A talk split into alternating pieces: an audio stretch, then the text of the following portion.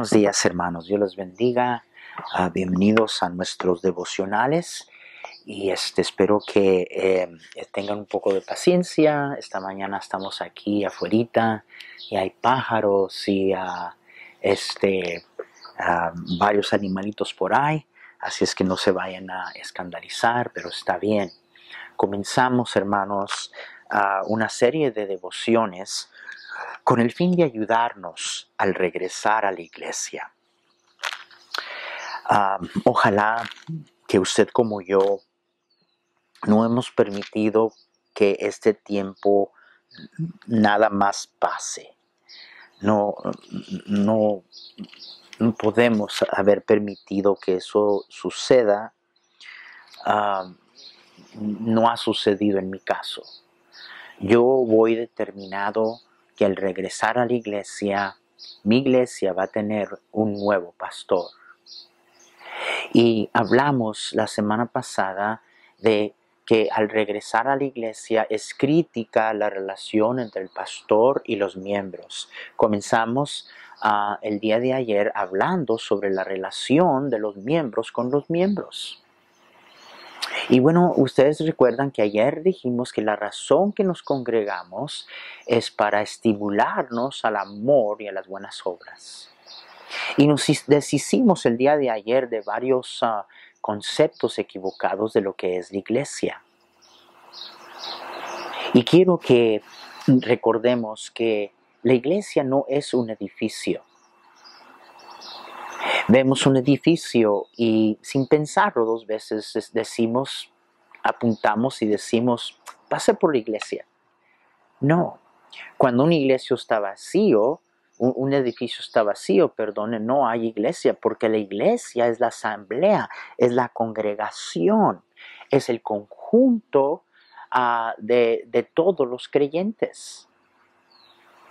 Ahora, es importante que nosotros recordemos que la iglesia está compuesta de lo que usted y yo somos.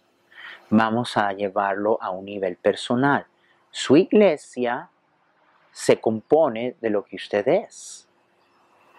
Cuando nos congregamos, lo que nosotros llevamos con nosotros, lo que haya en nuestro corazón, cuando nos congregamos, eso es lo que la iglesia va a hacer.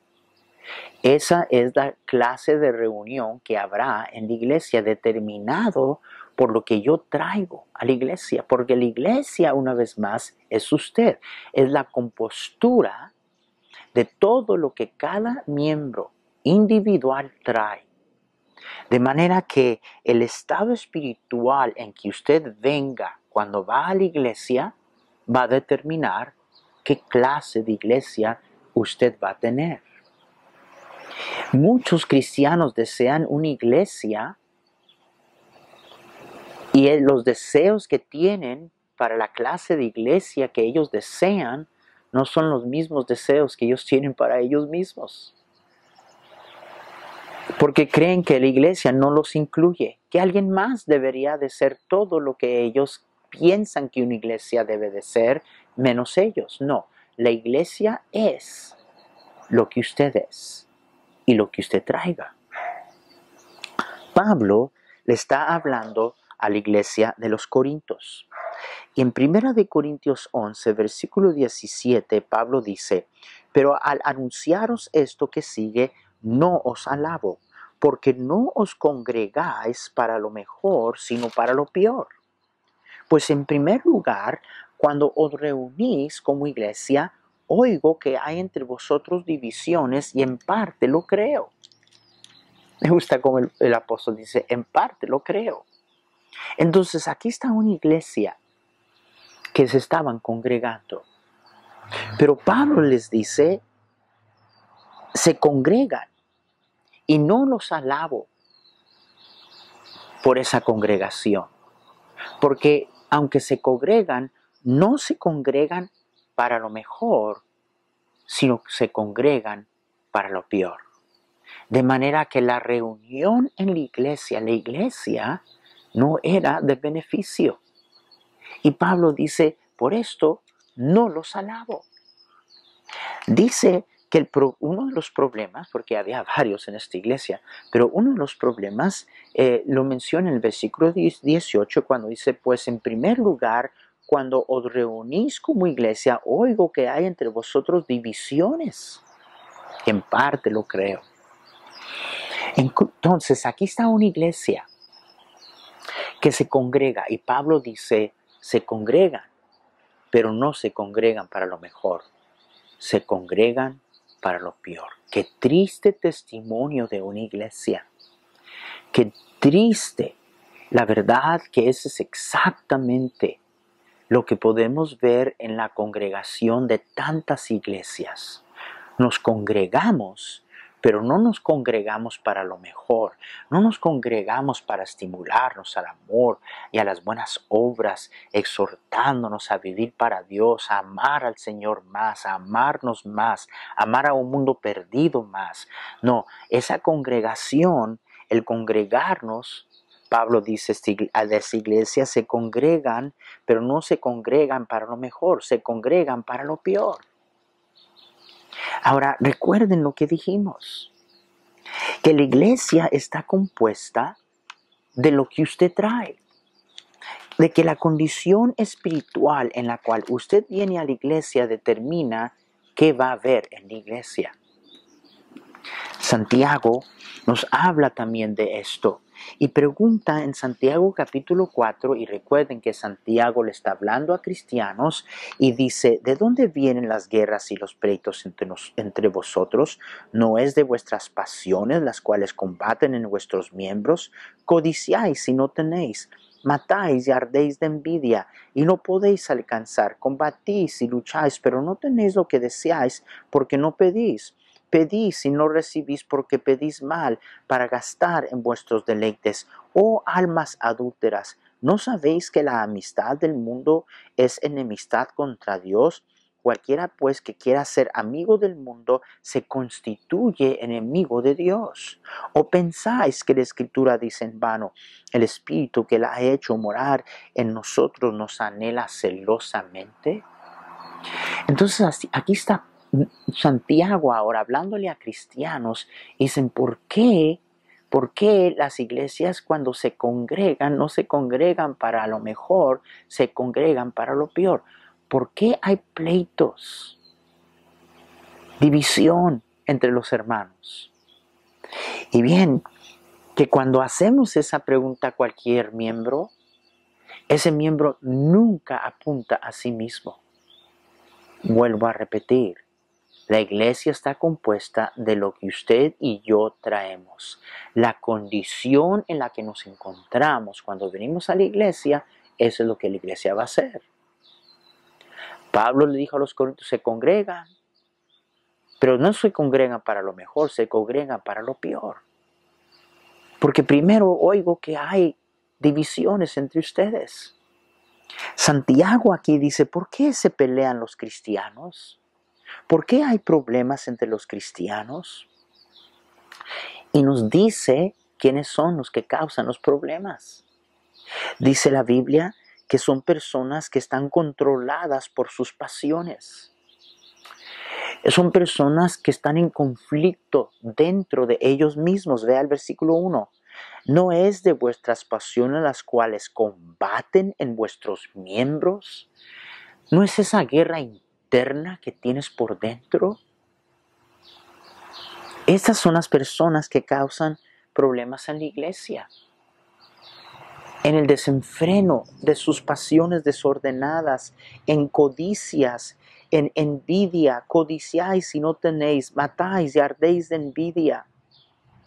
Frustración, no podéis alcanzar, combatís y lucháis y no tenéis lo que deseáis porque no pedís. Pedís y no recibís porque pedís mal para gastar en vuestros deleites. Entonces, vea usted, aquí viene un miembro de iglesia y viene con todas estas cosas en su corazón. Imagínese. Ahora, hay una avispa por ahí que si pasa por la cámara, hermanos, o si, se me viene, voy a desaparecer rápido, pero soy, soy alérgico a las mordidas. Así es que, pero, hermano, yo creo que todo va a estar bien. Santiago aquí está describiendo un cristiano que cuando llega a la iglesia causa conflicto. ¿Por qué? Porque está en conflicto con sí mismo. Porque viene lleno de pasiones desordenadas. Porque viene en frustración. Porque sus codicias y sus envidias lo tienen controlado.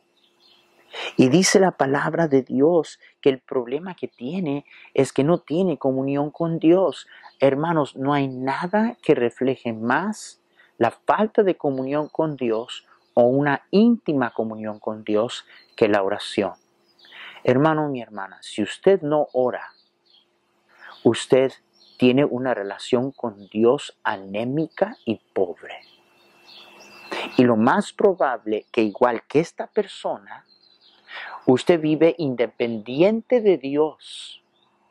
La razón de por qué todas estas cosas gobiernan a tal cristiano. Entonces ese cristiano viene a la iglesia, pues ¿cómo no van a haber problemas? Y mire lo que dice al seguir, dice, oh almas adúlteras, versículo 4, ¿no sabéis que la amistad del mundo es enemistad contra Dios? Cualquiera pues que quiera ser amigo del mundo se constituye enemigo de Dios. ¿O pensáis que la escritura dice en vano el Espíritu que Él ha hecho morar en nosotros nos anhela celosamente? Entonces esta persona vive dentro de todos estos deseos desordenados, con conflicto interior y el problema que tiene es que ha cometido adulterio espiritual. Hermanos, cuando un esposo ah, este, hace sus votos, cuando una esposa se compromete a su esposo, a su esposa, el esposo, por vida en la presencia de Dios, esa esposa le pertenece al esposo. Y el esposo le pertenece a la esposa y a nadie más. Vea el término tan serio que, la Biblia usa. Pesado el término que usa Santiago. Oh almas adúlteras. En mis años de ministerio probablemente los tiempos más dolorosos a mí es cuando se descubre que un esposo o una esposa ha cometido adulterio. Y yo tener que informarle a él o tener que informarle a ella. Es, es un asunto que un golpe duro para, para que la gente se vuelva loca literalmente. ¿Cómo es posible que la persona a quien yo ah, dediqué mi amor, a quien le entregué mi corazón, por quien he vivido, a quien yo me he entregado, que me pertenece a mí, estuvo en los brazos de alguien más? Hermanos, ¿estamos entendiendo lo que el Señor nos dice aquí en su palabra cuando dice, oh almas adúlteras? Hermano, mi hermana, mire, tiene usted que eh, entender algo bien claro, que si usted es cristiano, usted le pertenece al Señor, usted no se pertenece a usted mismo. Y cuando Aquí Santiago dice, oh almas adúlteras, ¿no sabéis que la amistad del mundo es enemistad contra Dios? ¿Por qué hay conflicto en las iglesias? ¿Por qué la iglesia se congrega, pero no se congrega para lo mejor, sino se congrega para lo peor? Le voy a decir por qué. Porque hay un montón de cristianos mundanos que vienen a la iglesia llenos de pasiones, codicias, envidias, desordenadas, que no tienen comunión con Dios, no dependen de Dios, viven sus vidas como el mundo la vive, vienen a la iglesia, ¿cómo no va a haber conflicto? Le pertenecemos al Señor. Y esta palabra fuerte, oh almas adúlteras, es como Dios diciendo, eres mío, yo, yo me entregué por ti, yo di mi vida por ti. Nadie te ama como yo te amo y te he amado. Nunca te he fallado. ¿Por qué andas en los brazos de alguien más? Está hablando a cristianos mundanos. Y dice aquí que el que quiera hacerse amigo del mundo se constituye enemigo de Dios. Los mundanos se molestan hoy en día. Y se molestan los mundanos en la iglesia porque quieren que la iglesia sea igual de mundanos que ellos. Y tantos llegan a la iglesia y dicen, voy a la iglesia, pero no me siento tan fuera de lugar. ¿Cómo no se va a sentir fuera de lugar? Ha estado viviendo para el mundo toda la semana. Y luego llega a la iglesia y piensa sentirse en ambiente. No, no solamente no se va a sentir en ambiente, va a sentirse fuera de ambiente y con todo ese conflicto que usted tiene interiormente. Porque le voy a decir que si usted es un hijo de Dios y usted es mundano, no hay paz en su corazón.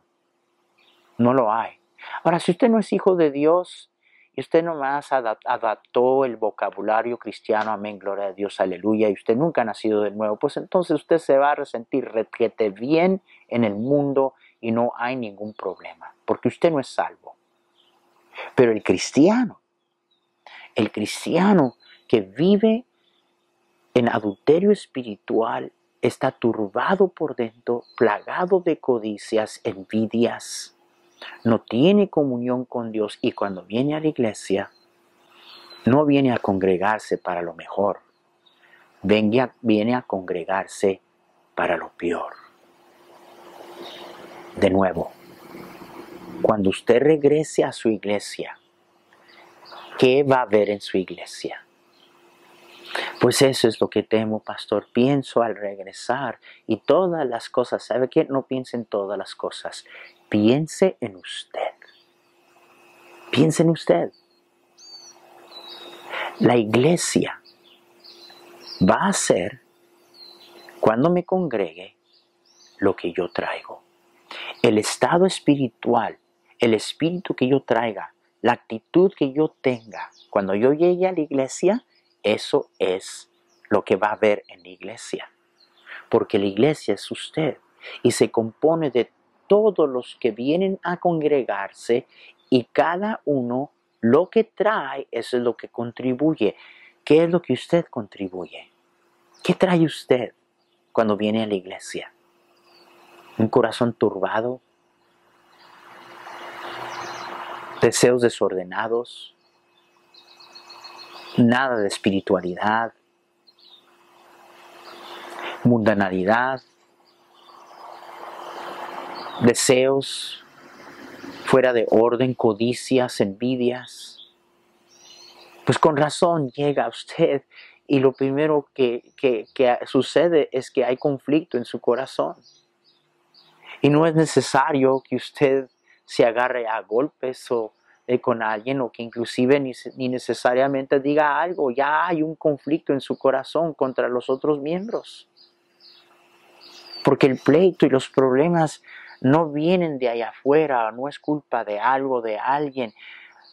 Santiago pregunta, ¿de dónde vienen los pleitos y las guerras? No es de vuestras pasiones, vienen por de dentro, dentro de usted. Usted lo determina. De manera, yo le animo. Mire, decida usted que cuando regrese a la iglesia, usted va a contribuir a que la iglesia se congregue no para lo peor, sino para lo mejor. Determínelo. Determínelo usted. Olvídese de nadie más. Nomás determínelo de usted cuando yo regrese a la iglesia, porque el Señor me ha renovado a mí, tendrán un nuevo miembro, una nueva miembra. Hermanos, piense, mediten las cosas que usted está escuchando, es Biblia lo que le estoy enseñando. Y deje de estar pensando que el problema en la iglesia es alguien más y preocúpese usted de asegurar que cuando usted vaya a la iglesia, usted es parte de ese grupo que viene a congregarse para lo mejor. Si usted no se ha arrepentido y sabe, hay muchos que lo más probable después de todo este tiempo que ha pasado, no van a regresar a la iglesia, porque nunca estuvo su corazón ahí para comenzar. Triste. Ojalá que no sean muchos así. Pero sí le voy a decir lo siguiente, que usted y yo tenemos que determinar que vamos a ser una bendición a nuestra iglesia y no parte del problema. Porque la iglesia es lo que usted es. La iglesia será, la congregación de la iglesia será lo que usted traiga. Medite, piense, pídale al Señor que le ayude para que cuando regresemos sea una dulce y hermosa reunión. Hermanos, Dios les bendiga. Mañana continuamos con esto de la relación entre miembros y miembros. Estamos preparándonos, hermanos, para regresar a congregarnos. No puedo esperar ese día. Les extraño. Les amamos, hermanos. Oren por nosotros. Nosotros estamos orando por ustedes. Dios les bendiga. Que pasen buen día. Hasta mañana.